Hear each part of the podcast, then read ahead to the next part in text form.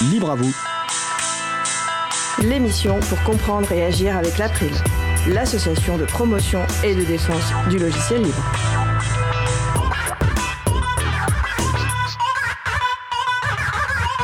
Bonjour à toutes, bonjour à tous.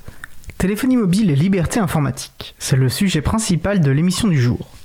Nous avions reçu le 12 octobre dernier Agnès Crépet de Fairphone, qui propose des téléphones durables, et Gaël Duval de I, un système d'exploitation libre pour mobile. Un bel échange qui ouvre des perspectives sur un enjeu complexe et essentiel, réduire l'impact environnemental de nos équipements informatiques. Nous vous en proposons aujourd'hui la rediffusion. Nous retrouverons également Jean-Christophe Becquet en début d'émission pour une nouvelle pépite libre, et Laurent et Laurette Costi continuent à explorer la voie du libre et nous parlerons des moteurs de recherche. Soyez les bienvenus pour cette nouvelle édition de Libre à vous, l'émission qui vous raconte les libertés informatiques. Proposée par l'April, l'association de promotion et de défense du logiciel libre. Je suis Étienne Gonu, en charge des affaires publiques pour l'April.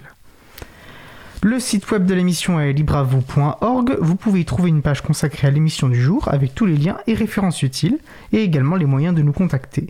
N'hésitez pas à nous faire des retours ou nous poser toutes questions.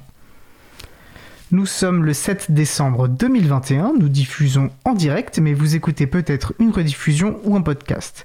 À la réalisation de l'émission, ma collègue Isa. Salut Isa. Salut. Nous vous souhaitons une excellente écoute. Cause commune, la voix des possibles, 93.1 FM et en DAB+, en Ile-de-France. Partout dans le monde sur causecommune.fm et sur l'appli Cause Commune. Pour participer à notre conversation, causecommune.fm, bouton de chat, salon libre à vous. Alors pour commencer cette émission, Jean-Christophe Becquet nous fait le plaisir d'une nouvelle pépite libre. Salut Jean-Christophe. Bonjour à tous, bonjour à toutes. Alors quelle nouvelle pépite as-tu trouvé pour nous ce mois-ci? Je vous parle aujourd'hui de la formation culture générale des données de Datactivist.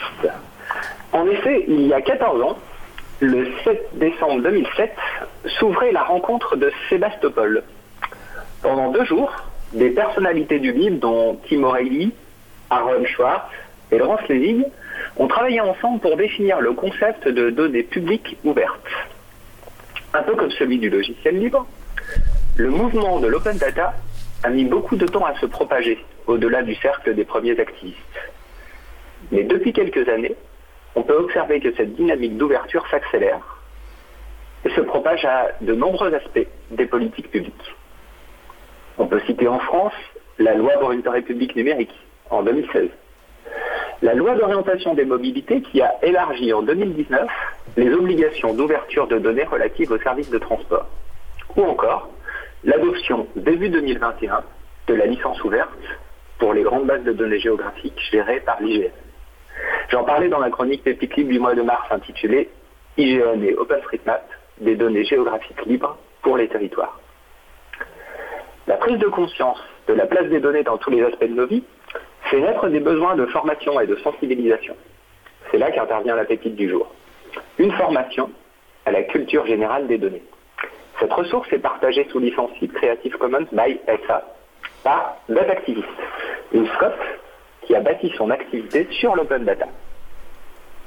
La formation en culture générale des données a été construite au départ pour des étudiants de Sciences Po.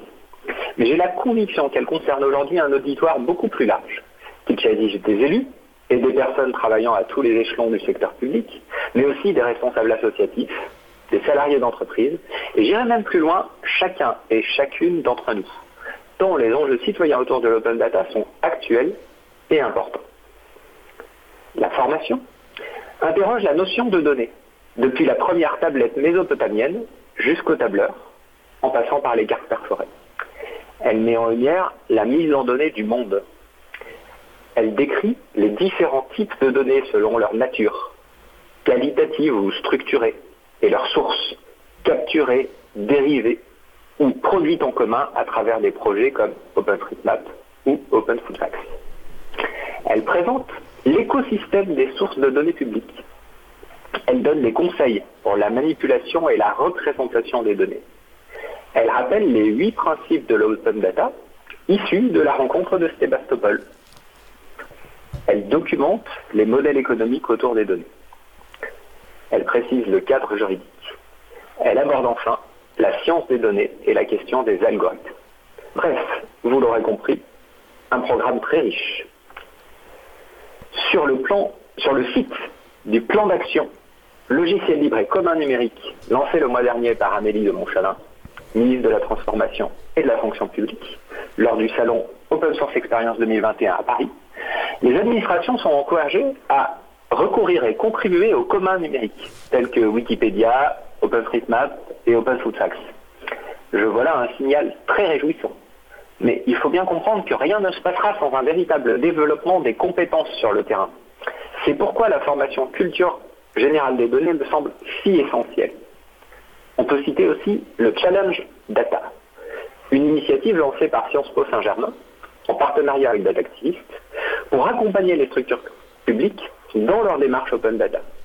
Je pense que plus nous serons nombreux à partager nos expertises, et plus la maîtrise de la donnée et les enjeux de son ouverture progresseront.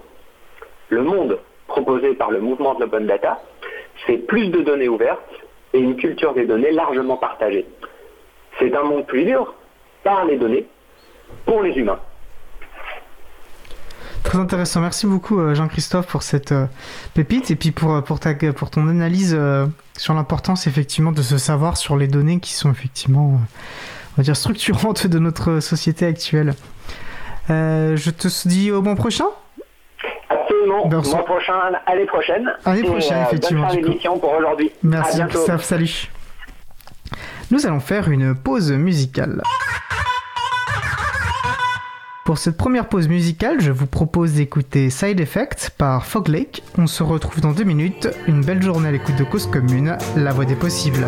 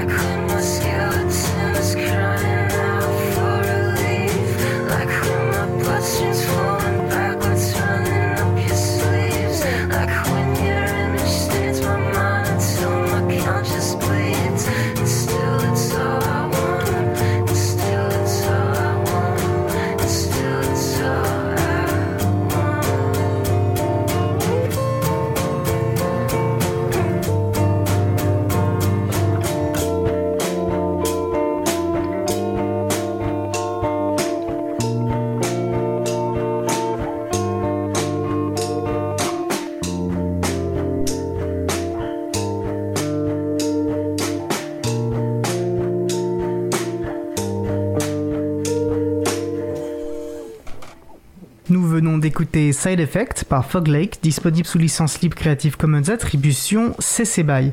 Un morceau que j'aime beaucoup personnellement et que Valentin des Joyeux Pingouins en famille avait commenté pour nous euh, lors d'une émission spéciale Playlist de Libre à vous le 16 mars 2021. Il disait notamment, euh, je vais donc le citer, il y a quelque chose qui nous emporte, il y a une espèce de discrétion, de subtilité qui est très agréable, qu'on trouve aussi dans la voix la voix qui est androgyne, comme tu le, comme tu l'as dit, mais qui est assez en retrait finalement, qui est aussi traitée avec un effet qui donne l'impression que la chanteuse chante un peu sous un haut-parleur. Malgré le fait qu'elle soit en retrait, on sent une vraie intensité dans sa voix, une vraie chaleur qui en porte encore plus. Euh, avis que je partage pleinement. Retrouvez toutes les musiques diffusées au cours des émissions sur causecommune.fm et sur april.org. Libre à vous, libre à vous, libre à vous l'émission de l'April sur les libertés informatiques. Chaque mardi, de 15h30 à 17h sur Radio Cause Commune, puis. Nous allons passer à notre sujet principal.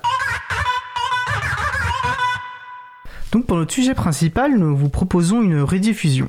Euh, le 12 octobre 2021, nous recevions Agnès Crépet de Fairphone et Gaël Duval de I, deux projets et entreprises qui inscrivent leur modèle dans celui d'une informatique qui se veut plus durable et plus libre. Et quoi qu'il en soit, ont une approche diamétralement opposée au fonctionnement en silo des technologies privatrices des Google et Apple pour ne citer que. Un échange très intéressant animé par mon collègue pardon, Frédéric Couchet. On se retrouve euh, juste après, dans un peu moins d'une heure. Belle écoute sur Cause Commune, la voix des possibles. Nous allons poursuivre par notre sujet principal qui va porter aujourd'hui sur la téléphonie mobile et les libertés informatiques avec nos invités Agnès Crépet de Fairphone. Agnès est responsable de l'équipe informatique et de la longévité logicielle, nous expliquera ça tout à l'heure. Et Gaël Duval, fondateur de E ou I. On verra comment ça se prononce et nous expliquera ça évidemment en détail. N'hésitez pas à participer à notre conversation, par exemple sur le salon web dédié à l'émission, sur le site causecommune.fm, bouton de chat, salon libre à vous. Alors on va vérifier que nos deux invités sont avec nous euh, à distance, parce qu'ils euh, interviennent via euh, l'outil d'audioconférence libre Mumble. Donc Agnès, est-ce que tu es avec nous? Gaël, est-ce que tu es avec nous? Je suis avec vous, oui. je vous entends. Ok, super, très bien. Alors, on va commencer ben, par une petite présentation euh, personnelle rapide de, de chacun, chacune de vous. On va commencer par euh, Agnès Crépet. Oui, donc déjà merci pour l'invitation. Je suis très honorée de participer à votre émission que j'ai écouté quelques fois en mode podcast. Euh, donc oui, je m'appelle Agnès, je travaille chez Fairphone depuis un peu plus de trois ans. Euh, moi, je suis ingénieure, j'étais plutôt développeuse back-end, mais euh, depuis que je suis chez Fairphone, je bosse plus sur la stack Android. Et donc chez Fairphone, je m'occupe à la fois de la partie IT très classique, donc de développement qu'on retrouve dans n'importe qu'on peut retrouver dans n'importe quelle entreprise, euh, logistique, etc. Mais aussi de, du département longévité logicielle, donc comment faire des mises à jour logicielles dans le temps sur un produit qui, euh, qui n'a plus 2 ou 3 ans, mais plutôt 5, 6, 7 ans. Donc c'est pour ça que mon titre, c'est en charge de la longévité logicielle. Voilà. D'accord. Merci Agnès. On précise que IT, c'est en gros, c'est l'informatique. Euh, ouais, je, sais, je, sais, que tu as plus l'habitude d'intervenir en anglais, mais euh, on, on, va préciser les termes techniques s'il y a besoin. Euh, et donc maintenant Gaël Duval, une petite présentation. Oui, bonjour à tous et merci pour l'invitation également. Euh, donc moi je m'appelle Gaël, euh, je suis euh, informaticien à la base, mais très vite, euh, je suis devenu aussi entrepreneur puisque j'étais à l'origine de, la, distribution Linux, euh, Mandrake Linux euh, à la fin des années 90. Je suis aussi un fervent euh, partisan et supporter des logiciels libres depuis les années 90. Et plus récemment, donc il y a 3-4 ans, je me suis penché sur la question des smartphones et sur les fuites de données. et j'ai donc lancé un, projet qui s'appelle I ou E, alors selon qu'on est anglais ou français euh, et qui a comme objectif euh, de fournir un, système d'exploitation pour les smartphones qui soit complètement euh, et beaucoup plus respectueux des données personnelles des utilisateurs. Bah écoute, merci Gaël. Alors justement, on va commencer un petit peu par le, la, le, première thématique. Hein. On, on, va avoir 4-5 thématiques aujourd'hui. Euh, la première thématique, bah, finalement, c'est euh, un petit peu lister et puis expliquer aux, aux, gens les problèmes que vous proposez de, de, de, résoudre. Et en gros, donc, quels sont les problèmes que pose la téléphonie mobile actuelle telle qu'elle est utilisée par une grande majorité des gens? Alors le premier point euh, que, que vous souhaitiez aborder, euh, qui, et qui est évidemment très important, c'est la protection des données personnelles et euh, la protection de la, la, la vie privée. Alors peut-être que Gaël veut commencer? Oui, alors pour euh, faire très très rapidement, euh, le sujet sur le smartphone, c'est qu'aujourd'hui on est dans une situation où 100% du marché, quasiment 99% du marché du smartphone est dominé par euh, deux acteurs. Euh, donc on a Apple avec iOS d'une part et on a Google avec Android d'autre part. Euh, et globalement, euh, à quelques nuances près, tout, ce, tout, tout ceci repose sur un, un un, modèle d'affaires qui est lié à l'exploitation des, des, données personnelles et in fine à, à un modèle d'affaires euh, publicitaire. Euh, donc on en arrive à une situation où aujourd'hui on a plusieurs milliards de personnes dans le monde qui voient leurs données personnelles euh, captées euh, de manière assez industrielle et systématique tous les jours et, et envoyées vers les serveurs des, de, de ces grosses boîtes pour justement leur permettre à la fin de pouvoir vendre de la publicité euh, plus chère que s'ils si, ne le faisaient pas. Euh, donc pour donner quelques chiffres, hein, euh, des études récentes ont montré que sur un smartphone euh, qui utilise Android, euh, on a environ en moyenne en tout cas 12 mégaoctets de données personnelles qui sortent de votre poche tous les jours. Donc quand on dit données personnelles, qu'est-ce que c'est? C'est par exemple votre géolocalisation en temps réel, l'endroit où vous êtes, euh, si vous êtes dans un magasin, si vous êtes chez vous, c'est vos habitudes de consommation, euh, c'est les recherches que vous faites sur Internet.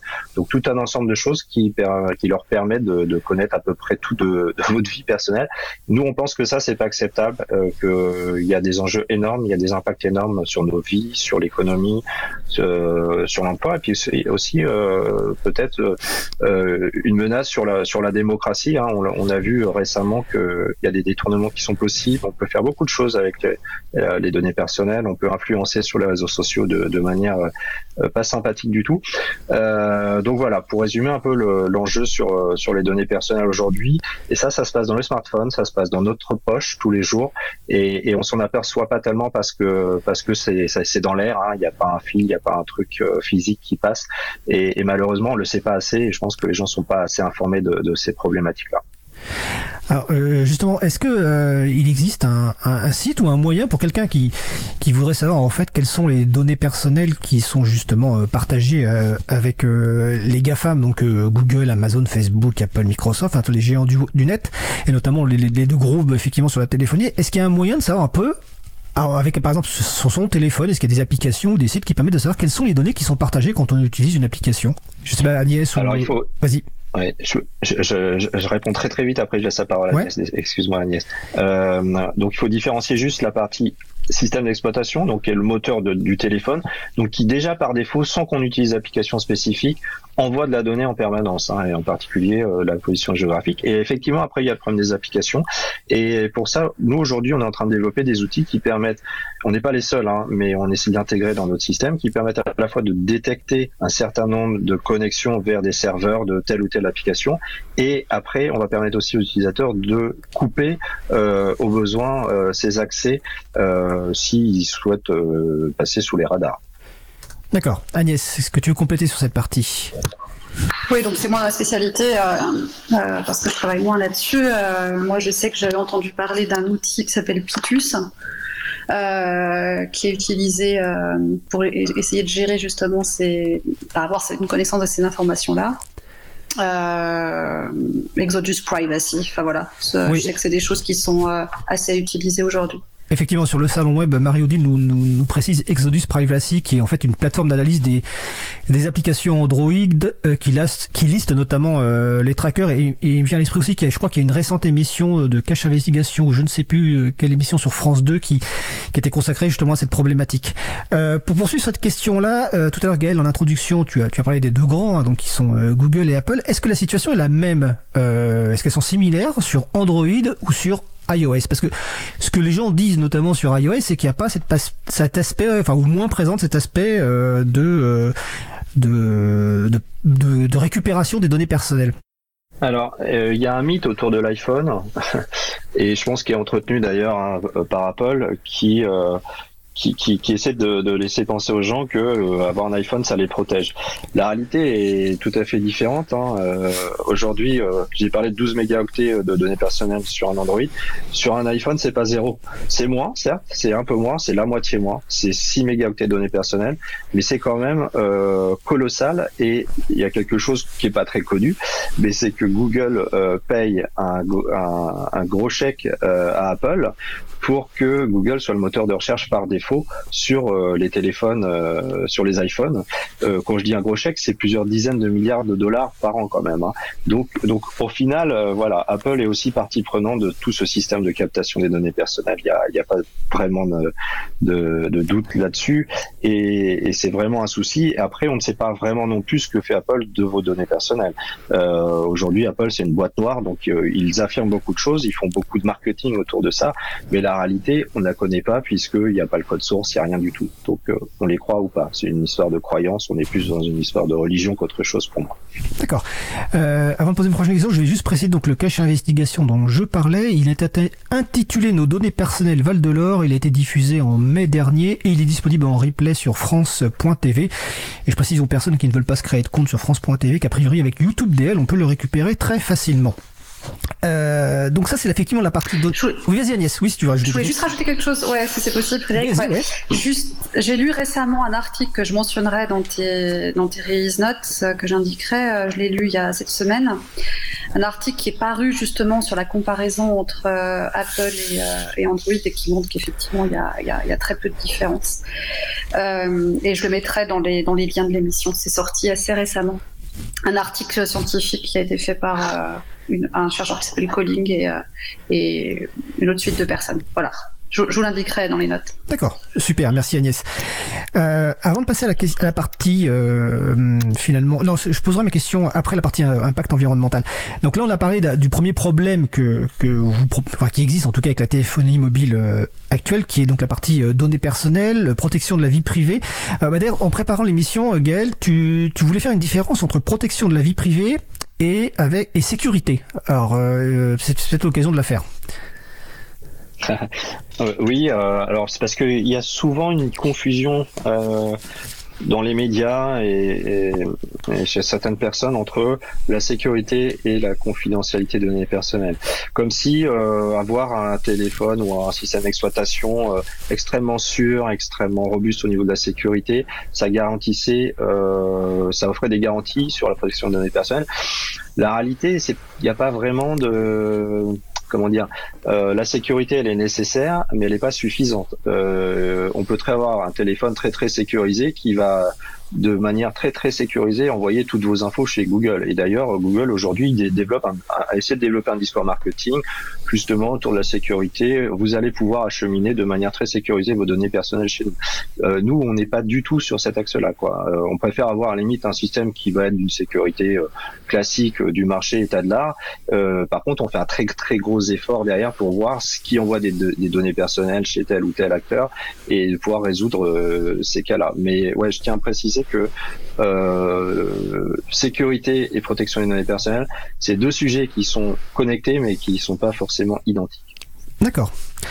Donc ça c'est le premier, euh, on va dire, euh, problème posé par la téléphonie, données personnelles, protection de la vie privée. Et puis évidemment, téléphone, ça veut dire aussi du, au-delà des logiciels, ça veut dire aussi du matériel, des métaux rares, plein de choses, euh, des gens pour construire ces ces ces, ces, matériels, euh, qu'on nous force, enfin qu'on tente de nous forcer de racheter régulièrement à des prix euh, incroyables.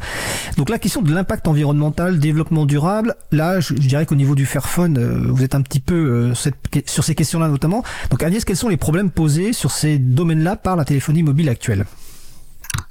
Oui, donc comme tu l'as dit Frédéric, il y a vraiment cette premier aspect des métaux. Qu'est-ce qu'on inclut comme métaux? La plupart des métaux posent beaucoup de problèmes et environnementaux et sociaux.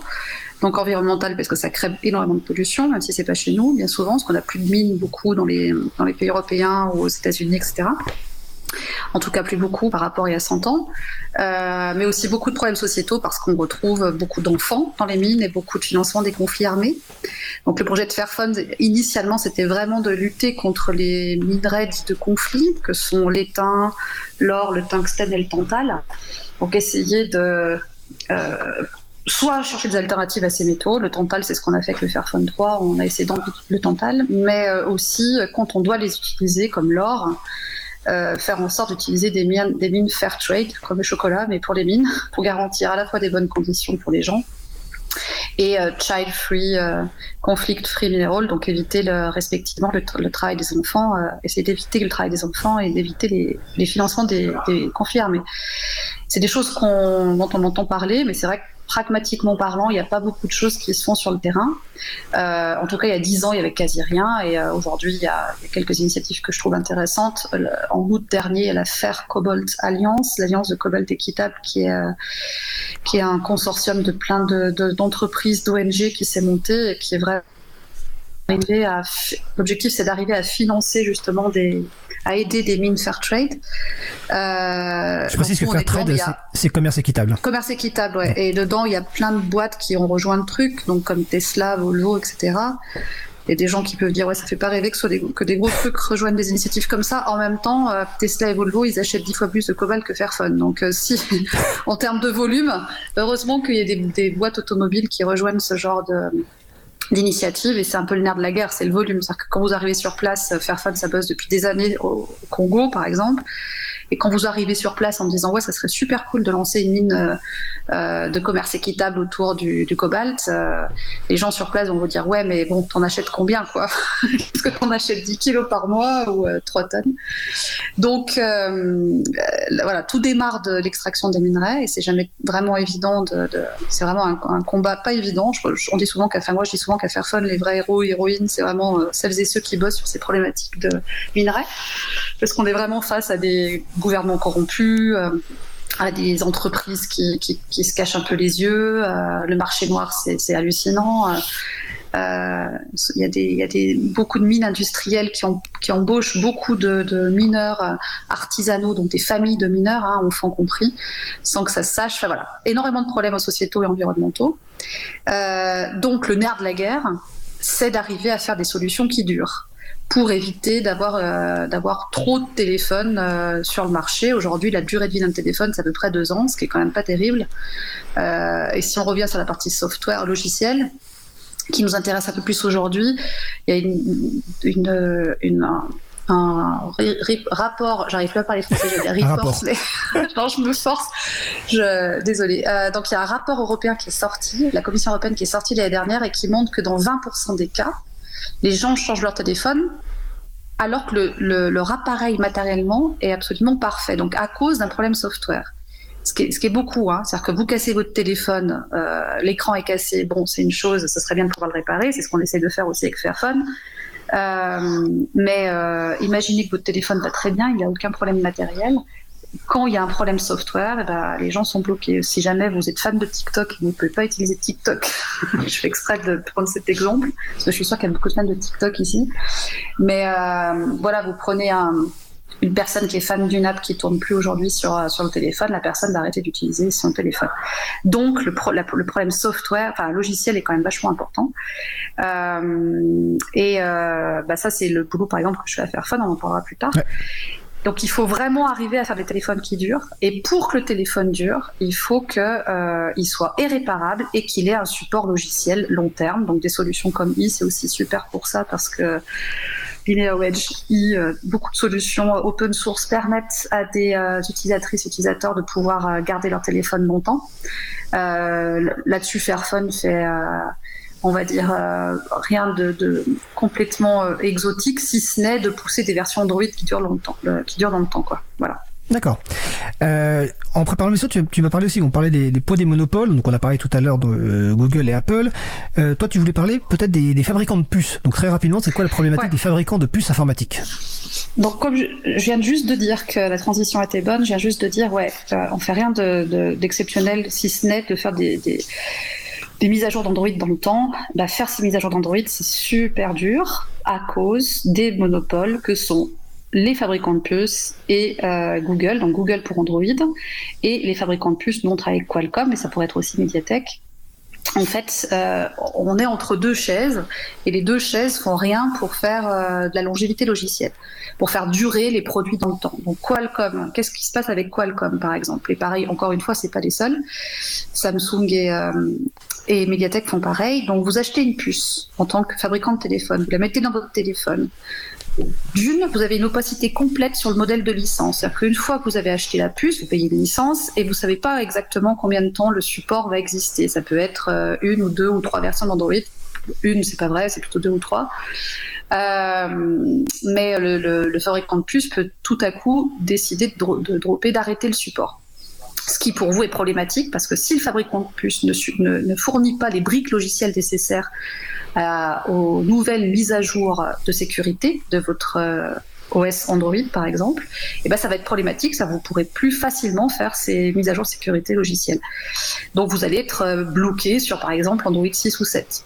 Et de l'autre côté, Google qui est derrière Android va vous dire oui mais bon moi Android 6 ou 7 j'arrête de le maintenir quoi. Ma version euh, Android 8 je vais la garder 3 ans je vais fournir des mises à jour de sécurité pour 3 ans et après j'arrête. Donc vous avez d'un côté Google qui pousse à euh, mettre à jour euh, vers des se mettre à jour vers des nouvelles versions d'Android et Qualcomm qui de l'autre côté dit ouais mais moi les nouvelles versions d'Android pour des puces qui ont 5 ans je les supporte plus. Je donne l'exemple de Fairphone 2 qui est un téléphone qui est sorti en 2015 fin 2015 Euh, Aujourd'hui, euh, Qualcomm est, plus impliqué dans la mise à jour des briques logicielles nécessaires depuis trois ans. Donc depuis trois ans, euh, les mises à jour qu'on fait, c'est sans eux. Et ça, c'est compliqué.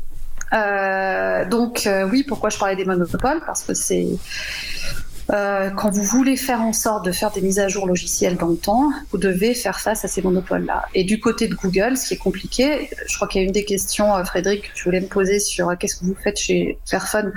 Euh, Est-ce que vous, vous, livrez un téléphone, une version d'Android avec les euh, ouais, Google Apps la partie d'après, ouais. Eh bien oui, on les, je t'en parlerai plus, mais oui, je t'expliquerai pourquoi on fait ça, parce qu'on on a un Android certifié, enfin bon bref. Et donc pour, pour ce faire, tu passes une Google certification, une certification Android, et euh, il y a eu 477 000 tests à passer, et si tu en rates un, tu échoues la certification Android. Donc ça veut dire que Google te donne pas euh, ta certification, tu peux pas shipper ton, enfin, livrer ton Android euh, à tes utilisateurs. Donc, euh, pour chaque exception, donc, euh, admettons qu'à la fin d'un un an de travail où tu as essayé de mettre, euh, d'implémenter Android 10 sur ton téléphone, qui a 5 ans, si tu as 10 tests qui, qui marchent plus, qui marchent pas sur 477 000, tu pourrais dire, ah, c'est pas grave, c'est rien par rapport à la, à la totale, mais non, si, c'est quelque chose pour chaque euh, test, tu dois faire un processus d'exception auprès de Google et ça dure parfois des mois avant que Google te donne la validation du truc. Donc c'est beaucoup d'échanges techniques, on parle de dossiers techniques. Hein. Euh, donc, euh, et on a beau faire notre pitch Fairphone, si tu veux, on est loin de. on est loin, je dis pas qu'ils s'en foutent, mais je veux dire, on est loin de ça, quoi. Eux, ils veulent Bluetooth marche pas, Bluetooth marche pas, tu te débrouilles, il faut qu'il marche, quoi. D'accord. Donc euh, c'est ça, c'est en ce sens que je veux dire que ces monopoles-là font absolument rien pour faire en sorte que les produits, les devices sur le marché, les, les téléphones sur le marché durent. Voilà. Ok. D'accord. Euh, donc là, on a bien compris les, principaux problèmes. Euh, on pourrait faire évidemment des heures là-dessus. On va passer, mais le temps passe très vite hein, euh, à la radio. Euh, on va passer à vos propositions de, solutions, donc de solutions qui durent, pour reprendre l'expression que tu as employée, euh, Agnès, hein, donc notamment sur l'évolution logicielle, logiciel libre, réparabilité. On va commencer peut-être par, par, par Gaël, qui donc est le fondateur de I. Alors tu as expliqué un petit peu tout à l'heure d'où venait cette idée. Et donc, en fait, bon, qu'est-ce que c'est que I ou E en fonction de la façon dont on le prononce? Alors I ou E comme on veut ou euh, enfin, dans d'autres pays ils ont d'autres prononciations aussi mais peu importe. Euh, on aura un nouveau nom hein, vraisemblablement petite parenthèse. Euh, donc nous nous on, on, on, reprend la base d'Android parce que euh, il faut savoir que Android, euh, à la base, c'est un logiciel libre hein, euh, qui a été euh, racheté, euh, plus ou moins absorbé par Google, mais cela dit, la, tout, le, le, cœur du système hein, reste libre, donc on a le droit de, de, le forquer, comme on dit, de le dériver pour en faire un autre système d'exploitation. D'ailleurs, au, au, cœur du, de, l'Android, il y a le noyau Linux qui tourne, hein, qui est un logiciel libre. Euh, donc ça, c'est intéressant. Et, ce qui nous permet, nous, bah, de, faire des modifs, tout simplement, dedans, de, la manière la plus légale possible. Et, donc, on commence par lister euh, tout ce qui envoie. Donc, on repère les traces euh, qui passent sur le réseau de ce qui est envoyé comme données personnelles, par exemple les appels sur la géolocalisation, tout ce qui peut, tout, ce qui peut être lié au DNS, donc la recherche des noms de domaine, peu technique, mais ou le fait que quand on démarre un téléphone, il y a une requête réseau qui va directement sur les serveurs Google, qui informe Google que le smartphone il, vient de démarrer. Et tout ça on le repère et on le modifie, c'est-à-dire que euh, on coupe tout simplement et on remplace avec euh, avec soit nos propres services, soit des services équivalents. Typiquement pour la géolocalisation, on utilise un service de Mozilla permet d'affiner la géolocalisation quand on n'est pas à l'extérieur. Euh, et puis on remplace toutes les applications par défaut qui pourraient potentiellement aussi envoyer des données euh, chez Google euh, et on les remplace par des, applications qu'on sélectionne. Parfois on les modifie, principalement pour améliorer un petit peu leur interface utilisateur, leur ergonomie quand on pense qu'elle n'est pas d'un niveau acceptable pour quelqu'un qui qui, euh, qui, ne connaît rien, qui a l'habitude d'un produit tout fini. et puis on, a aussi toute la partie applicative, donc on reste compatible avec les applications mobiles existantes. Donc on peut très bien utiliser, alors je ne recommande pas, mais on peut très bien utiliser Facebook sur iOS, ça marche très bien. moi, je le fais pas. Hein, je pense que voilà, il y a d'autres réseaux sociaux qui qui sont un petit peu plus vertueux, mais grosso modo, on peut utiliser toutes les applications qu'on connaît, dont on a l'habitude d'utiliser. On peut les utiliser sur iOS. Donc, on offre un, truc tout intégré en fait qui permet d'avoir une vie numérique normale, je veux dire, sans avoir besoin de, bidouiller ou sans avoir besoin non plus de, euh, de renoncer à certains usages, mais d'une manière beaucoup plus vertueuse euh, et aussi de manière plus informée. Euh, par exemple, dans notre store d'applicatifs, chaque application, on, on, leur donne une note de, on va dire, qualité de la vie privée. on appelle ça privacy en anglais qui est un truc un petit peu arbitraire, euh, mais qui donne une idée déjà de ce qu'il y a dans l'application. Et typiquement, on regarde euh, le nombre de trackers qu'il y a dans l'application. Donc les trackers, c'est comme les cookies, mais pour les applications. Ça informe plein d'autres euh, boîtes que par exemple, si vous utilisez euh, l'application du Nouvel Ops ou Le Monde, euh, bah en fait, vous pensez que vous envoyez des données éventuellement chez Le Monde de Nouvel Ops, bah oui, mais aussi à 25 autres euh, boîtes, des régies publicitaires, des boîtes qui font d'analyse de données, etc. Donc tout ça, on est un peu, on combat tout, tout, tout, tout toute cette euh, tous ces transferts de données là qui nous semblent pas utiles et pas opportuns. Et, et, donc on va donner ces notes de privacy euh, de, de protection de la vie privée. Et pour ça d'ailleurs on utilise euh, on utilise euh, l'outil sur la partie tracker on utilise l'outil de Classite Agnès Exodus Privacy qui est, qui est, très bien qui est un outil libre développé à l'origine en France d'ailleurs. Et on fournit un système d'exploitation le plus simple possible à utiliser quelque chose que euh, voilà n'importe qui peut euh, utiliser en très peu de temps, sans apprentissage spécifique, sans avoir besoin de faire des réglages spécifiques, et qui offre déjà un minimum de garantie sur la protection de la vie privée. Et juste euh, petite anecdote, là, il y a une étude du, une, de recherche qui vient de sortir euh, hier, euh, du, une université à Dublin, et donc le chercheur a comparé ce qui était envoyé par défaut sur différents smartphones, donc chez Huawei, Xiaomi, Samsung, euh, et iOS et euh, dans, dans, tous ceux qu'il a testé, le seul euh, OS à ne pas envoyer de données chez euh, Google et, chez d'autres GAFAM, c'était iOS. Donc, donc voilà, on fait vraiment un gros gros boulot de, de, nettoyage et d'intégration sur sur sur l'OS mobile et on bosse avec des gens comme Fairphone et c'est là que c'est intéressant aussi parce que je te laisse peut-être. Euh, ouais, ben justement en fait, parce que euh, là on a bien compris effectivement le, le, but de iOS, mais si moi je me place d'un point de vue euh, du grand public et je sais que dans ton historique et notamment tu as cité Mandrake, tu vises évidemment le grand public et tu as beaucoup contribué au niveau des distributions GNU Linux à, à, à ça. la personne qui écoute là se dit mais bon ça a l'air bien, mais comment je l'installe? Est-ce qu'il faut que je l'installe sur un téléphone que que j'ai chez moi? Est-ce que vous vendez des téléphones? Est-ce qu'il faut que j'achète un Fairphone que j'installe iOS? Comment ça se passe pour les gens qui voudraient euh, utiliser ton, système Alors, on propose euh, différentes manières en fait de l'obtenir. Euh, comme c'est un logiciel libre et que nous-mêmes on dérive de d'Android, alors de LineageOS, etc. tout, ce qu'on fait, toutes nos modifications, on les on, les reverse avec les mêmes licences et donc n'importe qui euh, peut installer ce qu'on développe et même le modifier pour en faire. On a commencé à avoir des forks de iOS, c'est assez rigolo. Euh, et donc chaque utilisateur peut l'installer lui-même sur un téléphone qu'il possède, un vieux téléphone par exemple, euh, juste pour information, et c'est marrant parce qu'Agnès parlait du, du support, la longévité des téléphones, et, et clairement nous c'est un sujet aussi qu'on a. On a on a constaté que sur des téléphones qui pouvaient avoir jusqu'à 8 ans, typiquement un S4 mini, nous a un peu bluffé parce qu'on a installé iOS dessus et on a vu que le truc était était totalement utilisable alors que c'est un truc qui a 8 ans. Euh, et donc voilà ça pose aussi la question de faut-il en permanence racheter un nouveau téléphone? Moi je pense que la réponse est non. Euh, et donc on peut l'installer soi-même. Alors c'est un peu compliqué euh, faut reconnaître qu'aujourd'hui le processus est pas simple, euh, il faut connecter à son ordinateur, taper des lignes de commande. Et on a aussi, euh, sur demande de nos utilisateurs, de nos on, a lancé euh, des modèles préinstallés avec iOS qu'on peut acheter sur notre store, euh, dont Fairphone, avec aujourd'hui le Fairphone 3, Fairphone 3 Plus, euh, et je l'espère bientôt sur le Fairphone 4 qui, vient de sortir.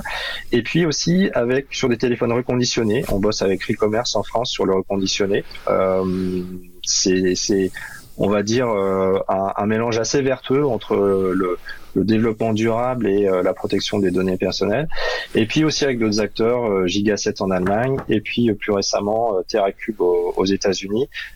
c'est assez rigolo d'ailleurs au passage de voir que tous ces sujets, aussi bien sur la protection des données personnelles avec le RGPD, euh, sur le développement durable, euh, on, on, voit que c'est ce sont des sujets qui, qui sont pris à bras le corps par euh, l'Europe euh, initialement. Et puis après, ça traverse l'Atlantique et les Américains commencent à se dire ah oui tiens, ce serait peut-être une bonne idée qu'on et, on a de plus en plus de demandes des US et ça c'est quelque chose d'assez nouveau et je pense que c'est une, opportunité et on voit qu'il y a beaucoup d'initiatives aujourd'hui qui sont liées à une informatique, une vie numérique plus vertueuse hein, d'une manière générale et liée au développement durable qui sont des surtout des initiatives euh, européennes. Donc ça, je trouve ça aussi euh, assez euh, assez intéressant et, et assez excitant pour la suite. D'accord. Alors avant de passer euh, la parole à Agnès euh, sur le Fairphone et faire des allers-retours, euh, je précise aux personnes qui posent des questions sur le salon web que je les vois, que je vais les poser aux invités, mais ce sera après la pause musicale. Donc nous allons faire une pause musicale. Nous allons écouter Pop 3 par Labo Galac. Je vous parlerai de l'artiste juste après. On se retrouve dans 2 minutes 20. Belle journée à l'écoute de Cause Commune, la voix des possibles. Cause Commune 93.1 Je transite sans cesse DNS en DNS, comme un photon, quelle paresse. Pop nouvelle dans la bande, ça pop blonde, pop développe, pop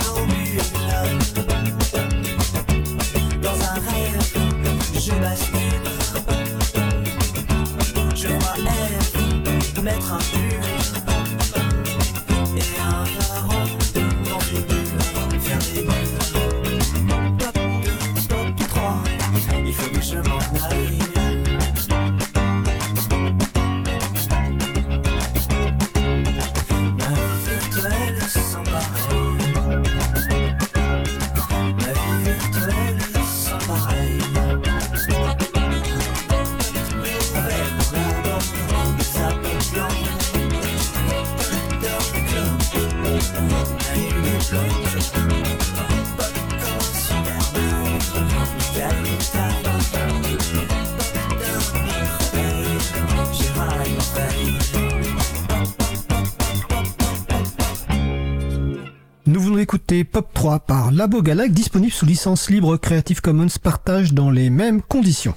Retrouvez toutes les musiques diffusées au cours des émissions sur causecommune.fm et sur april.org. Libre à vous, libre à vous, libre à vous. L'émission de l'April sur les libertés informatiques. Chaque mardi, de 15h30 à 17h sur Radio Cause Commune. Donc nous sommes de retour avec Agnès Crépet et euh, Gaël Duval. Gaël Duval, je crois que Labo Galac, tu connais. Ouais, j'ai trouvé ça assez amusant vu le thème de l'émission. Il se trouve que euh, je faisais beaucoup de musique avant et que c'est c'est moi en fait. euh, c'est un truc que j'ai enregistré euh, vers 2003-2004 et c'était le titre relate un peu mes mes premières aventures internet des années 90, euh, pas mal de souvenirs et de trucs, euh, première communauté virtuelle et tout ça. Et euh, voilà, c'est un petit clin d'œil. Je trouvais que c'était- assez, euh, c'était un, un petit, assez rigolo de, de vous proposer ce, ce titre. Alors, en tout cas, moi j'ai beau, beaucoup apprécié. En tout cas, euh, effectivement, c'est, on a toujours plaisir que l'un des invités en fait euh, soit aussi artiste, euh, libriste. D'ailleurs, j'en profite qu'on, que nos pensées vont aussi aujourd'hui à, à, à Laurent Séguin, hein, qui était un, un libriste et qui était aussi artiste sous le nom de Cyber SDF. Et la deux des jingles de l'émission, la musique, c'est Doling de Cyber SDF. Donc, on pense bien à Laurent et à sa famille. Alors, on va pouvoir, on va poursuivre notre discussion sur téléphonie mobile et liberté informatique. Je préviens tout de suite mes deux invités que par rapport au programme qu'on avait prévu, comme il y a pas mal de questions sur Salon Web, on va un petit peu le, le, le, le bousculer ou en tout cas on va prendre les questions. Euh, J'ai bien noté qu'il y avait des questions sur le modèle commercial, mais on y viendra tout à l'heure. Donc euh, Agnès, est-ce que tu peux nous expliquer ce que propose Fairphone en, en, en termes de, de matériel et aussi éventuellement de logiciel Et il y a une question sur le nombre de personnes chez Fairphone qui travaillent pour résoudre les soucis dont tu parlais tout à l'heure. Ouais. Alors, bah, dans mon équipe, on est euh, 5 ingénieurs. Donc, c'est pas beaucoup, mais on a une boîte où on est à peu près 80. Donc, euh, on est 5 dédiés à la longévité. Évidemment, il y en a d'autres qui travaillent sur la partie euh, nouveaux produits, en tout cas produits toujours euh, avec le support euh, nécessaire de, de, Qualcomm, comme ce, ce dont j'expliquais tout à l'heure. Euh, de toute façon, Fairphone, voilà, c'est une petite entreprise vis-à-vis -vis des mastodontes euh, que sont euh, Samsung, Apple, etc. Mais à 80, bah, voilà, c'est toujours possible de faire un téléphone différemment.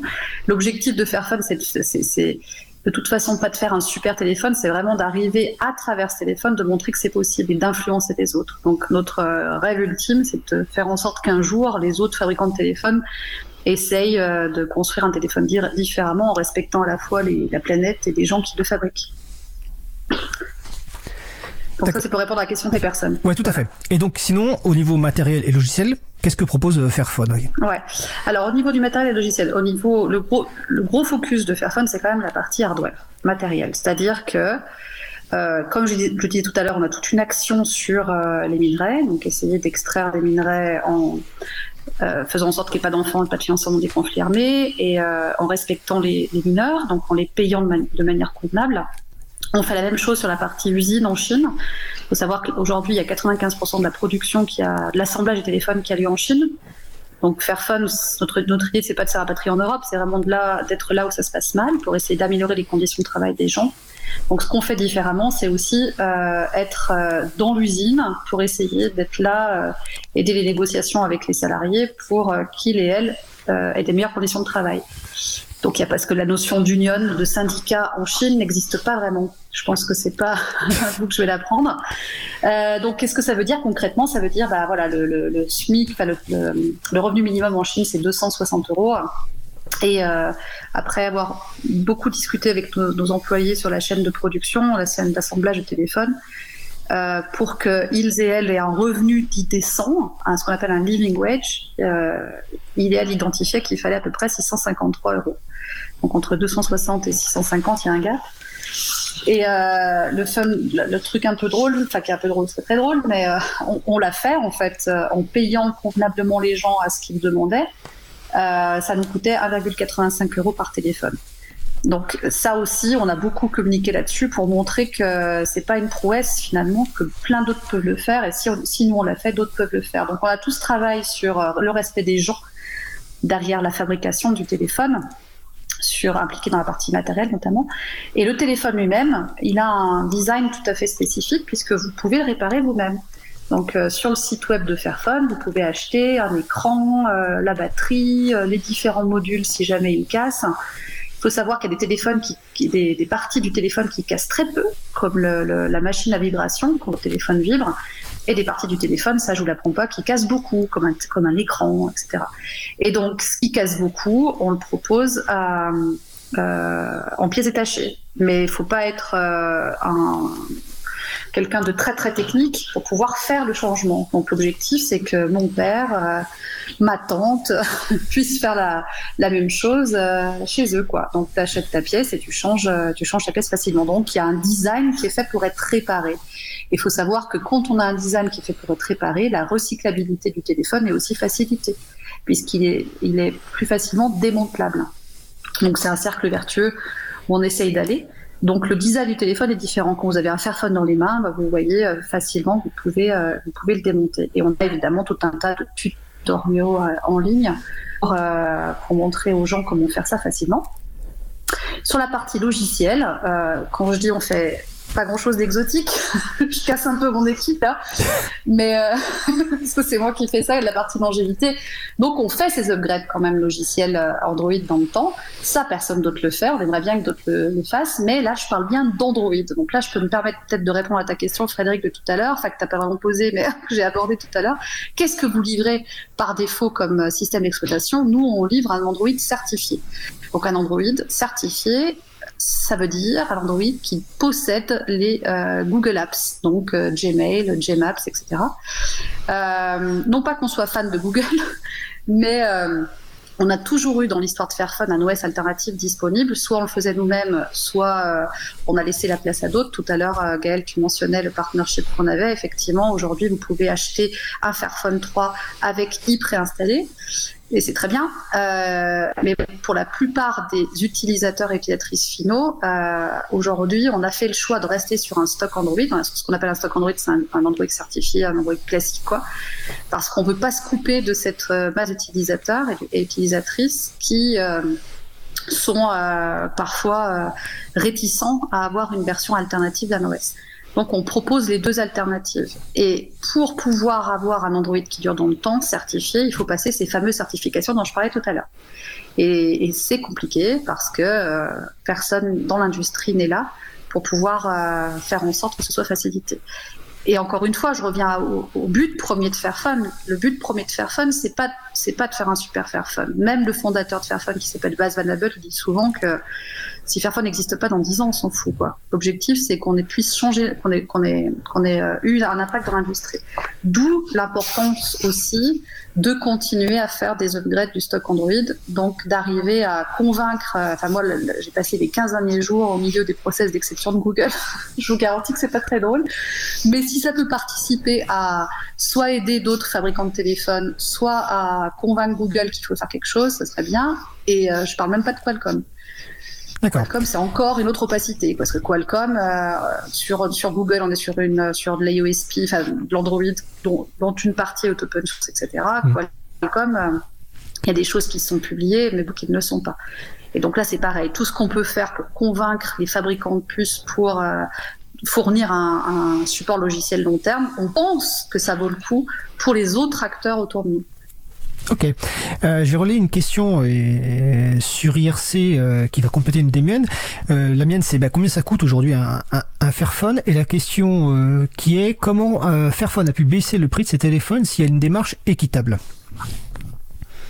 Ouais, alors on n'a pas vraiment baissé. Enfin, on baisse le prix de nos téléphones quand ils, voilà, qui, commencent à prendre un peu d'âge, parce que de toute façon, plus on s'écarte, genre acheter un, une barre de chocolat équitable, on paye 2 euros de plus, mais on se rend pas bien compte que c'est euh, potentiellement 30% de plus cher parce que c'est que 2 euros de plus ou 1,50 euro. Alors que acheter un téléphone, oui, équitable, oui, c'est plus cher, mais ça se sent vite quand on passe la barre des 30 ou 40%. Donc quand votre téléphone il vieillit, euh, si on veut faire en sorte que les gens continuent de l'acheter, il faut qu'on s'aligne un peu sur les politiques tarifaires. Donc le, Fairphone 3 était, sorti euh, il y a deux ans. Fairphone 3 Plus est sorti en, il y a un an et demi, euh, enfin un an on va dire. Et, euh, et, on était sur des prix à plus de 400 euros, plutôt 450. Là, le Fairphone 3 était tombé depuis quelques mois à 380, 370, 380. Mmh.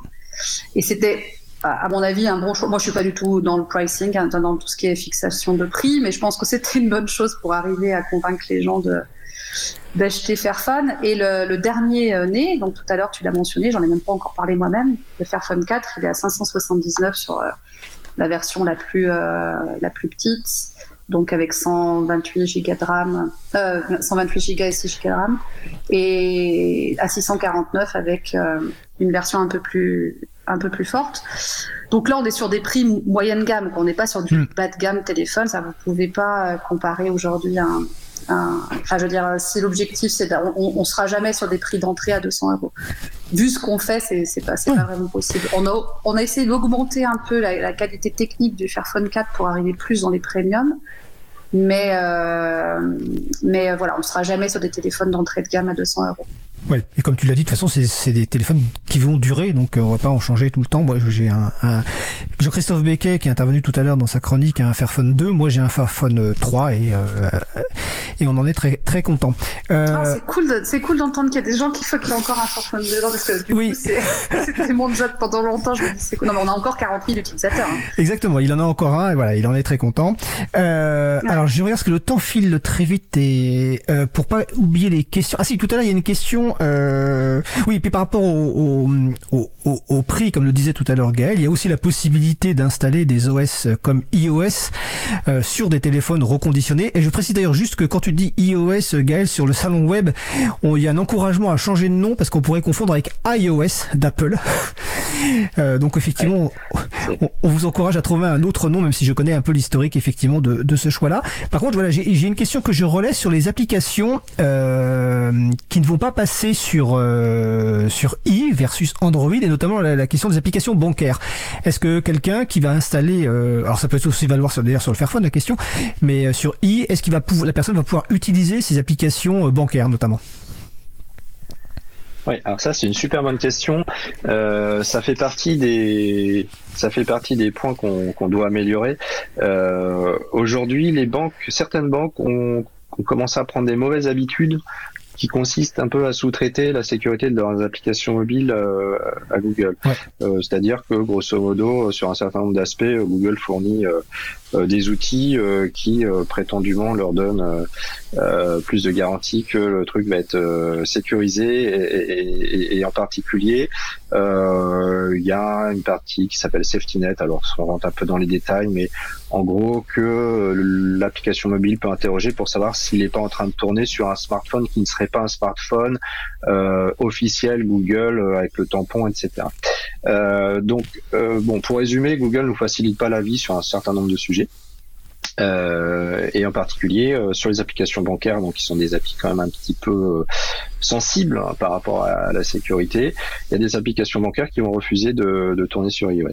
Donc aujourd'hui, c'est une c'est la situation qu'on connaît. Donc c'est pas toutes les applications bancaires. Personnellement, euh, les- perso, celle perso et celle professionnelle, elles tournent parfaitement.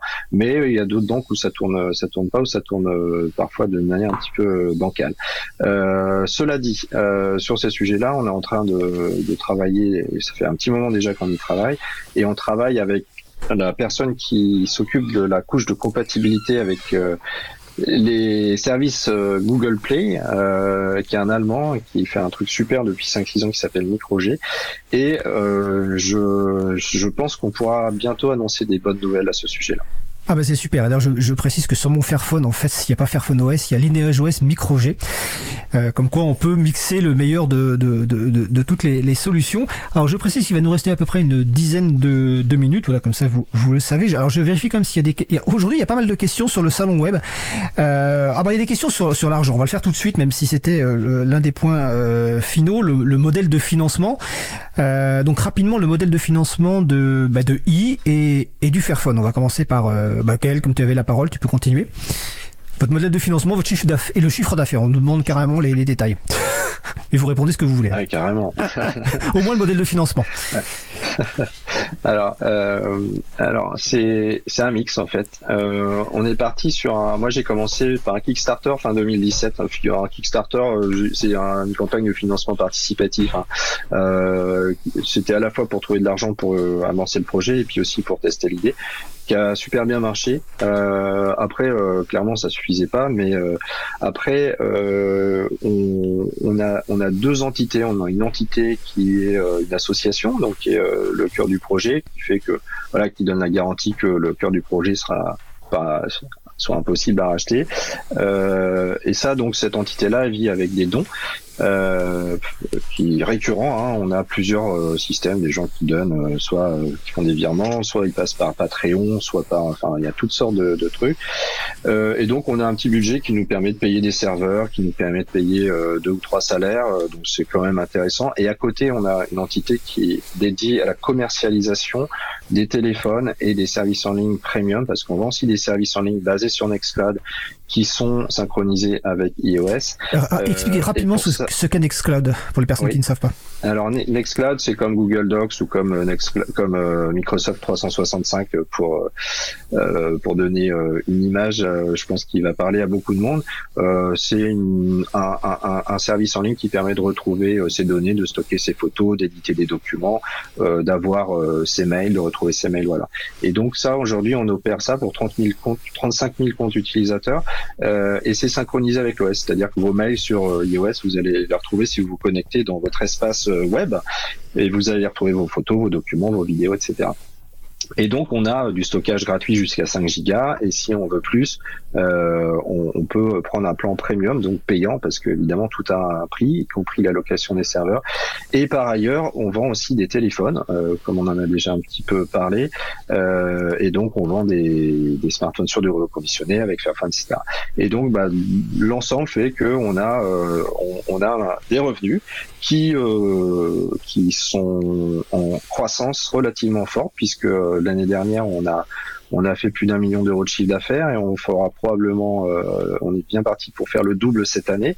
Euh, donc ça nous permet de nous financer euh, partiellement, puisque évidemment, je vais l'apprendre à personne, mais euh, on est aussi dans une phase d'investissement, donc il faut aussi embaucher beaucoup de monde pour travailler sur les produits, euh, pour les faire connaître, etc. Donc on a aussi levé des fonds sur la partie euh, euh, dédiée au commerce, donc des téléphones et des services en ligne, donc avec des investisseurs privés aujourd'hui. Voilà. Donc le financement pour nous c'est un très grand mix qui a comme objectif de rendre le truc pérenne et de fournir le meilleur produit. Euh, et je tiens à préciser quand même que tout ce qu'on fait c'est du logiciel libre et donc euh, on, le propose aussi euh, gratuitement pour ceux qui le souhaitent. C'est sur nos serveurs avec tout le code source qui va avec. Ok, merci Gaël. Bah, écoute, même question Agnès, et après on va s'approcher de la, la fin de l'émission, donc sur le, le modèle économique de Fairphone. Ouais, donc on est aussi parti par une campagne de crowdfunding à l'origine. On a fait deux en huit ans. On a aussi des investisseurs, pas beaucoup. hein. L'objectif de Fairphone, c'est d'avoir peu d'investisseurs et plutôt de faire du prêt bancaire.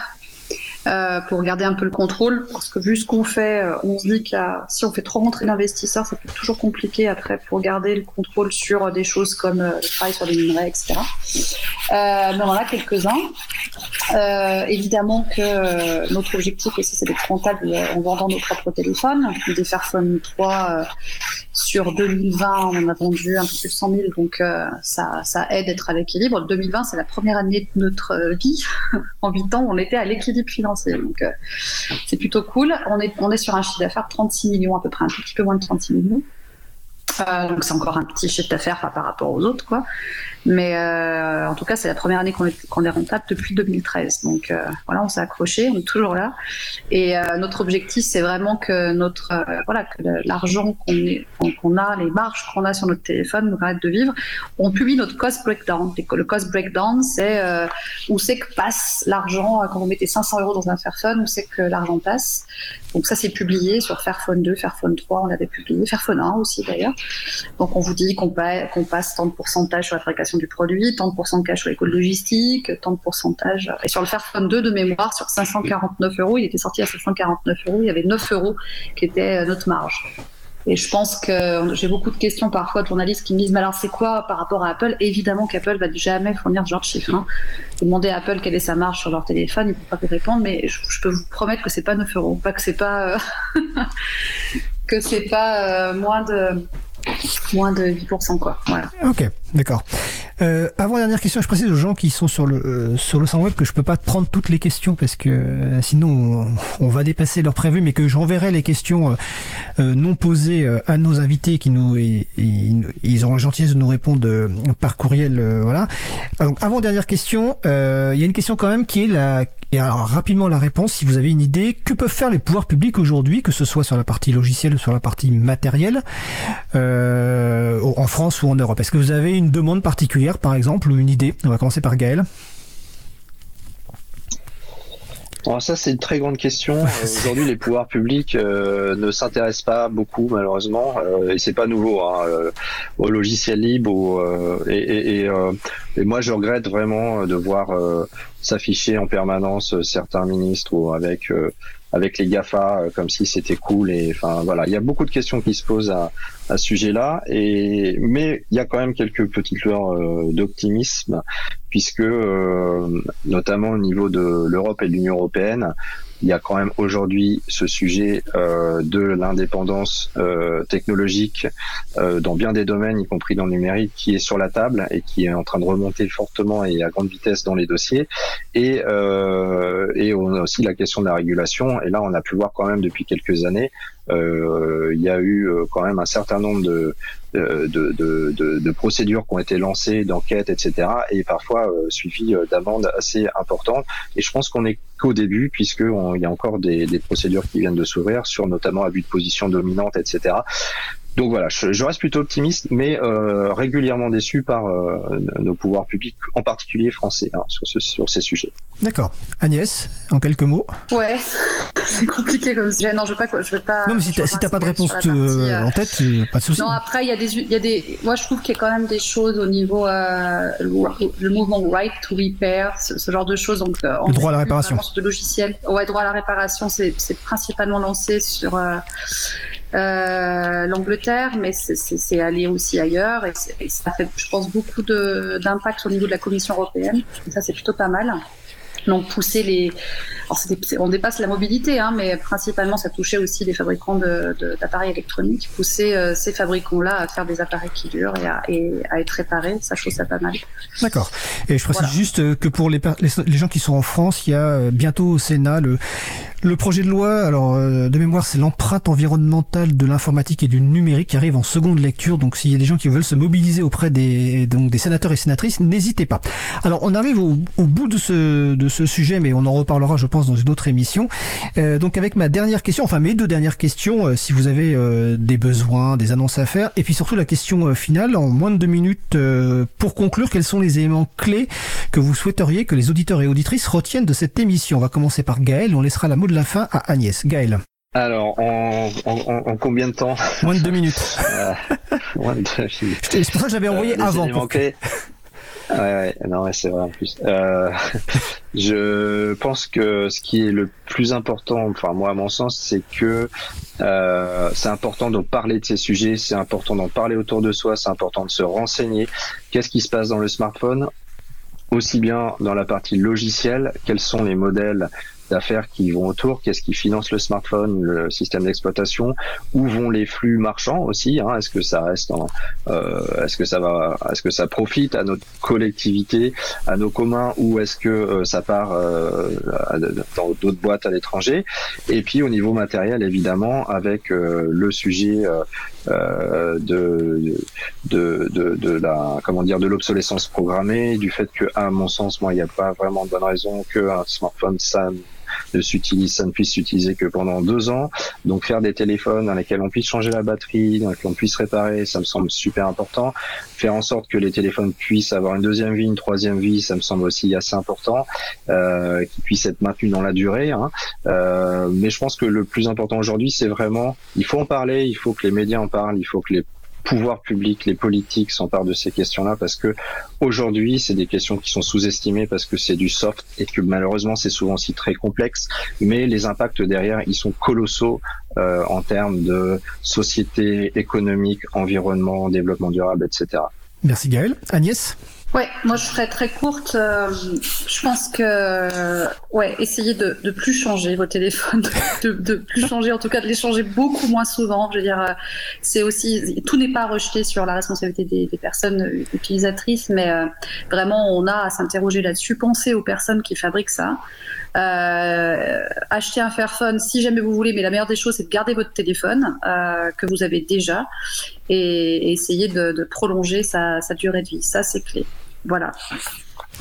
Bah écoutez, merci euh, à vous deux et euh, je me joins aux remerciements que je vois sur le salon web. Je cite le dernier euh, aux deux personnes qui sont intervenues pour leur absence de langue de bois et pour leur qualité d'intervention. Alors j'ai bien conscience que vous aviez les gens sur le salon plein d'autres questions, Euh, mais on réinvitera Agnès et Gaël peut-être si possible sur place. Ah, il y a un petit remerciement personnel de à Gaël pour Mandrake qui est devenu son système d'exploitation principal depuis le début des années 2000. Donc c'est Tux Academy Seb qui nous dit ça sur le salon web. Effectivement, je pense qu'il y a encore beaucoup de gens qui utilisent des versions dérivées ou peut-être encore des versions de Mandrake euh, sur un ordinateur. Donc en tout cas, merci à, à, à, à tous les deux. Euh, je vais répondre à la question au quiz avant de passer à la pause musicale. Est-ce que vous aviez une, une idée d'ailleurs de la de la réponse? Je vais, la, je vais redonner la question. Quel est le nom de la de la personne considérée comme ayant écrit le premier programme informatique Est-ce qu'Agnès ou Gaël, vous aviez une idée de la réponse? Je suis désolé pour la question Moi, je piège. pense que c'est Ada Lovelace, mais Exactement, la réponse. aussi, ouais, ce. Agnès, c'est Ada Lovelace, de son nom complet Augusta Ada King, qui est une première de la, pionnière de la science informatique. Elle est principalement connue pour avoir réalisé le premier pro- véritable programme informatique lors de son travail sur un ancêtre de l'ordinateur, la machine analytique de Charles Babbage. Et pourquoi je posais cette question aujourd'hui? Tout simplement parce que ce mardi, c'est le Ada Lovelace Day, une initiative lancée en 2009 qui vise à présenter les réussites de femmes actives dans le domaine technologique ou scientifique afin d'augmenter la visibilité de modèles positifs euh, féminins. Et c'est un grand plaisir d'avoir euh, Agnès, qui est évidemment un modèle à suivre et qui en plus par différentes actions euh, associatives participe à- au développement effectivement de féminin dans la- dans l'informatique, notamment je pense à Duchesse France. J'avais eu l'occasion d'ailleurs d'inviter il y a quelques mois euh, Katia Aresti qui je crois fait aussi partie de Duchesse France. Donc voilà, c'était un grand plaisir euh, de vous avoir tous les deux et j'espère vous voir bientôt euh, ben, un, un jour sur place au studio pour compléter cette émission. Je vous souhaite de passer une bonne fin de journée. Merci. Merci, Frédéric. beaucoup. À bientôt. Merci pour l'invitation. Au revoir. Au revoir. Nous venons d'écouter une rediffusion de notre sujet principal enregistré le 12 octobre 2021. Nous sommes de retour en direct et vous retrouverez d'ores et déjà euh, la, transcription et le podcast de cette émission, transcription réalisée par la géniale Marie-Odile, que je profite euh, de saluer. Et puis peut-être que cet échange vous aura donné quelques idées pour un, un beau, voire un très beau cadeau à faire seul ou à plusieurs cette fin d'année approchant. Je vous propose maintenant de faire une courte pause musicale. Nous avons parlé ben, d'écologie hein, et la chanson à venir se penche sur la place des voitures et en particulier des 4x4 dans notre société. Je vous propose donc d'écouter 4x4 par Jean Bleu. On se retrouve juste après, toujours sur Cause Commune, la voie des possibles.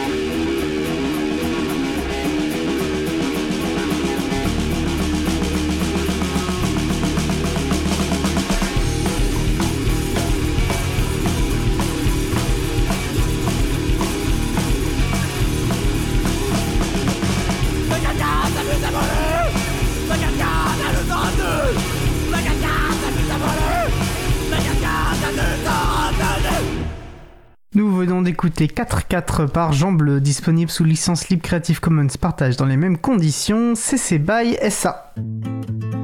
Retrouvez toutes les musiques diffusées au cours des émissions sur causecommune.fm et sur april.org. Libre à vous, libre à vous, libre à vous. L'émission de l'April sur les libertés informatiques. Chaque mardi, de 15h30 à 17h sur Radio Cause Commune, puis en podcast. Je suis Étienne Gonu, nous allons passer au sujet suivant. Pour notre dernier sujet, Laurent et Laurette Costi nous ont fait parvenir le dernier épisode de leur chronique À cœur vaillant, la voix est libre. Aujourd'hui sur le thème des moteurs de recherche. On les écoute et on se retrouve juste après, toujours sur Cause Commune, la voix des possibles. Hello Laurette, aujourd'hui on va parler moteur. Ah, papy, on a plein son garage. Il reste aussi une boîte de vitesse de 4L. Ah, c'est sûr, elle est ancienne parce que il y avait que 4 rapports à cette époque. Ah, ça c'était de la vraie mécanique. Hein. Pas comme ces abrutis de constructeurs qui sont capables d'installer des haut-parleurs pour augmenter le bruit des pots d'échappement et faire croire qu'on en a une plus grosse. Euh, de voiture. Oui, euh, j'ai lu ça aussi dans les check news du journal Libération. J'ai ressenti un effroi profond et à la fin de l'article, j'ai même perdu un bout de cerveau et un jour de ma vie. Une preuve absolument magnifique que la connerie est infinie, contrairement à nos ressources terrestres. Et oui. Et du coup, si on inventait tous les deux une centrale alimentée par la connerie, crois-moi, on résoudrait les problèmes énergétiques pour la planète pendant très longtemps. Mais en voilà une bonne idée. Je m'attelle à la tâche dès la fin de cette chronique. Et si on trouve quelque chose, on fait comme Didier Pitet, médecin suisse, qui a développé la formule du gel hydroalcoolique dans les années 90. On fait don de l'invention pour qu'elle puisse se diffuser librement. En l'occurrence, il a donné la formule à l'Organisation mondiale de la santé. Merci à lui. Oh oui, merci à lui. Ça sauve des vies que de partager. Mais je suppose que c'était pas pour me parler de santé et mécanique automobile que tu m'as convoqué. C'est pas plutôt la mécanique de recherche sur le web dont on doit parler? Effectivement, ne nous éparpillons pas et revenons à nos chernilles. Papillons, chernilles. Ah, ouais, ouais, ouais, ouais, il manque pas d'air, ce jeu de mots. Euh, bon, je suis contente qu'il soit dans ta réplique à toi par contre. Donc on va causer moteur de recherche et essayer d'identifier ceux qui sont les moins pires quand on souhaite préserver sa vie privée sur le web. D'accord. Bon, je te propose un plan en quatre parties alors. Comment ça marche Petit panorama des moteurs principaux, les trucs invisibles sur le web qu'on dirait qu'ils n'y sont pas mais qui n'existent quand même. Et euh, pour conclure, quelques choix à opérer pour reprendre le contrôle. J'adore les gens organisés comme toi. Allons-y sur le comment que ça marche. Les structures qui offrent un service de recherche utilisent des programmes appelés crawlers, user agent, bots ou encore spider. Ces logiciels sont conçus pour visiter les pages web et copier les informations qui s'y trouvent pour consolider et mettre à jour un index, autrement dit un gros catalogue. Ces user agents, que à titre personnel j'aurais bien appelé arpenteur si on m'avait posé la question, se déplacent de lien hypertexte en lien hypertexte et cartographient les liens qui existent entre les pages. C'est donc cet index, ce catalogue, qui est interrogé lorsque je fais une recherche. Et si je comprends bien, plus des liens renvoient vers une page, plus cette page sera suggérée comme réponse sur un thème donné. Oui, c'est ce que Google appelle le PageRank. Mais pour bien répondre à une question, il est important de connaître le contexte, sinon on répond moteur de 4L au lieu de moteur de recherche. Outre ce classement, Google utilise aussi ce qu'il sait de toi. Et continue au passage évidemment à collecter des données pour en savoir toujours plus sur ta vie privée. Oh, puisque Gaufrate ah, C'est donc pour ça que les moteurs de recherche qui respectent vraiment la vie privée sont bien moins efficaces, parce qu'ils s'interdisent de contextualiser la recherche au-delà des seuls termes mentionnés. Exactement. C'est donc à toi de choisir si tu veux continuer à alimenter un ogre déjà trop puissant, qui te fera gagner un peu de temps, ou si tu préfères en dissiper un peu pour préserver ta vie privée. Stéphane Bortsmeyer m'a même rapporté cette phrase entendue dans une réunion rassemblant des écologistes. Quand je veux planter un arbre, je vais sur Ecosia. Quand je veux une réponse, je vais sur Google. Oh, Glücksliort. Oh, c'est vraiment pas facile de se passer de ce moteur hyper puissant et dominant. Bon, et les autres moteurs de recherche? Bah, listons d'abord les plus connus et ceux qu'il vaut mieux éviter. Bon, je vais te les reciter parce que, suite à ta demande insistante mais néanmoins rémunérée, oh, je les ai appris par cœur. Bah, il y a Baidu en Chine, euh, Yandex en Russie ou même Bing, le moteur de recherche de Microsoft euh, qui date de 2009. Malgré ce que l'on pense en général, Bing a quand même du trafic. Très probablement parce qu'il est le moteur de recherche par défaut du navigateur Internet Explorer ou Edge dans sa dénomination la plus récente. Bref, bravo pour les principaux moteurs à éviter. Et les alternatives qu'il faut mieux privilégier du coup? Oh bah il y a par exemple CC Search, un métamoteur de recherche d'images libres. Il propose actuellement près de 300 millions d'images en licence Creative Commons. Il y a Quant et Quant Junior, adapté pour les plus jeunes aussi. Lilo, lui, c'est un moteur français solidaire et se dit respectueux de la vie privée. Et enfin, pour clore cette liste non exhaustive, Brave Search et Ecosia, que j'utilise moi-même, qui est un moteur de recherche solidaire allemand, qui reverse 80% de ses bénéfices pour un programme de reforestation. Bah dis donc, heureusement, que moi, je ne te reverse pas tout ce que je dis te devoir en argent de poche dans cette chronique, car à cette heure je serais ruiné. Et pour euh, préciser la différence entre moteur et métamoteur de recherche, disons qu'un métamoteur puise ses informations à travers plusieurs moteurs de recherche généralistes. En le choisissant bien, c'est aussi un moyen de faire un premier écran vis-à-vis des moteurs dominants qui pompent les données. Ces métamoteurs peuvent être spécialisés comme CC Search, déjà évoqué tout à l'heure, ou généralistes comme Source, qui se qualifie lui-même de métamoteur, de recherche à câble et respectueux de la vie privée. Il y a aussi StartPage ou DuckDuckGo pour les plus connus. Bouloulou, mais tu en sais presque plus que moi. Tu vas donc pouvoir expliquer ma fausse indignation mais c'est pas juste. C'est Google qui fait majoritairement le boulot et ce sont les métamoteurs qui se font vraisemblablement de l'argent au passage. Bah, euh, bah non, euh, je sais pas. Là pour le coup. euh. Mince, ça m'aurait enlevé une épine de la couronne des lauriers de César que des fois c'est du fenouil. Bon, chacun doit trouver sa réponse, mais en ce qui me concerne, le respect de la vie privée passe pour moi devant les modèles économiques. Donc je n'ai aucun scrupule à utiliser des métamoteurs. Quand Google sera réellement transparent, je reconsidérerai peut-être cette fausse indignation. Et puis, ne nous y trompons pas, si les métamoteurs devenaient plus utilisés, il y a fort à parier que les moteurs tels que Google ou Bing imposeraient des nouvelles contraintes pour rendre plus difficiles les recherches par l'intermédiaire des métamoteurs. Tant qu'il n'y a que quelques barbus comme moi qui les utilisent, ça reste supportable pour les géants du web. Mais je déduis qu'il n'y a guère de solution qui se passerait réellement de Google. Il nous tient par la barbichette et c'est très bien que c'est toi qui riras en premier puisqu'il te connaît bien. Oh, tiens, en parlant de ça, sur le site de l'Académie de Paris, on trouve un article très explicite de Benjamin Martin qui explique que le nombre de critères pris en compte par Google pour apparier une requête et des contenus est compris entre 200 et 300. Il y a par exemple l'historique du taux de clic, la fraîcheur des documents, la fréquence de publication, la fréquence des mises à jour aussi. Mais bien sûr, un grand nombre de ces critères et leurs pondérations sont gardés secrets. Oui, le secret industriel est invoqué bien sûr. Il s'agit de garder une avance stratégique sur la concurrence pour rester dominant et imposer les règles, mais il n'y a pas que ça. L'incroyable popularité potentielle d'une page attire les margoulins élevés au biberon de cette société de consommation et de compétition qui voudraient pouvoir propulser leur page dans les premiers résultats pour vendre toujours plus. Le secret sur l'algorithme limite ses effets. Hum, mais, tiens, j'y pense. Que se passe-t-il si une page ou un site ne contient pas de lien qui pourra attirer les arpenteurs à lui? C'est une excellente question. Je me sens obligé de faire une excellente réponse. Hmm. Il existe plein de raisons qui peuvent expliquer pourquoi une page n'est pas référencée. Le format de fichier, le poids ou le choix assumé d'invisibiliser le contenu sont autant de raisons qui peuvent expliquer ce non-référencement. Mais comment fait-on alors pour atteindre ces pages non accessibles par les voies habituelles que sont les moteurs de recherche? Ton mécanisme de pensée tourne comme un moteur de 4L bien réglé.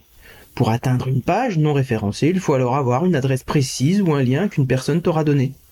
On m'a dit aussi qu'on pouvait utiliser des oignons pour rechercher sur le web invisible. Ah, une telle recette pourrait faire pleurer les chercheurs néophytes. Ah, il existe effectivement des moteurs adaptés tels Onion City ou Grams. Dans une prochaine chronique, on cherchera ensemble, père et fille, main dans la main, de la drogue et des faux papiers sur Internet. Euh, attends, en fait non, parce que on fera pas ça. Mon oreillette me dit que l'éducation par la pratique a ses limites. Oui, puis j'ai déjà tout ce qu'il faut. J'ai des plantes homéopathiques pour m'endormir le soir, et puis j'ai aussi récupéré le pass sanitaire de Bob l'éponge. Bon, mais, mais, pour revenir à, à la partie invisible, que deviennent les sites internet obsolètes, non mis à jour ou effacés? Ils rejoignent le Valhalla de Schrödinger, le cimetière des mêmes oubliés avec, genre, la marmotte qui crie? Eh bien, figure-toi qu'une association s'est créée pour répondre à cette crainte de voir une mémoire colossale se perdre dans les limbes infinies du virtuel. Si tu vas sur le site de web.archive.org, tu vas pouvoir retrouver certains sites ou des contenus à différentes époques. À titre indicatif, la Bibliothèque nationale de France scanne aussi le web et possède à cette heure plus d'un pétaoctet de données. Bon, on vous mettra euh, tous les zéros qui vont bien euh, du pétaoctet dans la page de la chronique. Excellent, je viens de taper april.org dans la recherche proposée sur webarchive.org et j'ai affiché la page principale du site du 9 octobre 1997.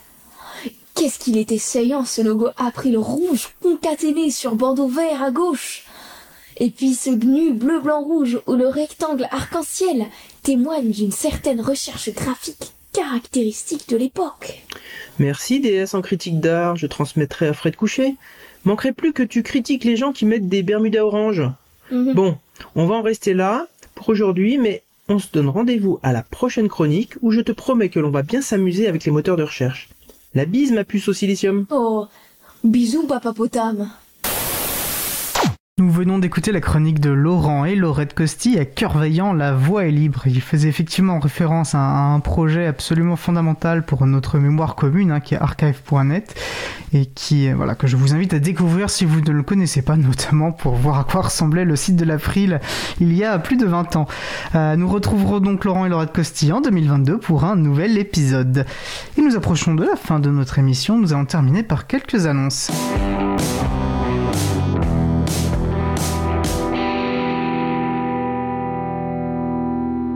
Connaître les organisations libristes et les événements relatifs au logiciel libre près de chez vous, rendez-vous sur l'agenda-du-libre.org, agenda-du-libre.org, un site assez euh, indispensable. Alors là, par exemple, j'y vois notamment que mercredi euh, 15 décembre, euh, l'association Guide, basée à Grenoble, organise une install party, c'est-à-dire un événement pour aider à l'installation euh, de systèmes libres sur son ordinateur, et ainsi qu'une rencontre entre des utilisateurs et utilisatrices de Fairphone. Euh, je constate également voilà, plusieurs permanences GNU Linux hein, auront lieu cette semaine, euh, à Montpellier le 9 ou à Juvisy-sur-Orge le 11 décembre par exemple.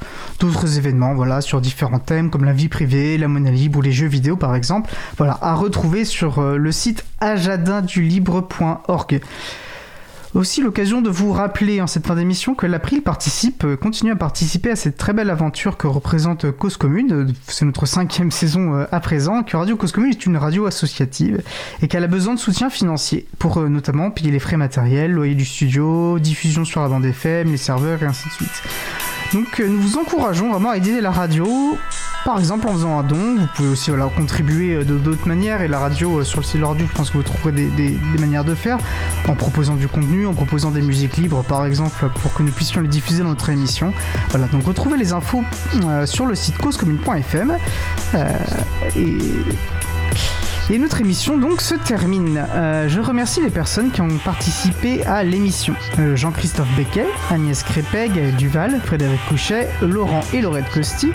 Aux manettes de la régie aujourd'hui, ma collègue Isabelle Abani. Merci également à l'équipe qui s'occupe de la post-production des podcasts. Samuel Aubert, Elodie Daniel Giraudon, Languin, bénévole tous à l'April, ainsi que le Olivier Gréco, directeur d'antenne de la radio. Merci aussi à Quentin, euh, Gibaud, bénévole à l'April, qui découpe le podcast complet, un podcast individuel par sujet. Euh, et je suis sûr, si vous êtes intéressé par une manière simple de contribuer, que Quentin serait ravi euh, d'avoir de l'aide pour euh, découper ses podcasts. Ça lui prend pas forcément beaucoup de temps toutes les semaines, mais toutes les semaines, ça lui prend du temps. Voilà, donc c'est par exemple une manière que vous pouvez contribuer à, à Libre à vous. N'hésitez pas à nous contacter si ça peut vous intéresser. Je crois qu'il n'y a pas forcément besoin d'une grande compétence technique et que ça peut s'apprendre relativement facilement. Vous retrouverez sur notre site web libreavou.org toutes les références utiles, ainsi que sur le site de la radio causecommune.fm.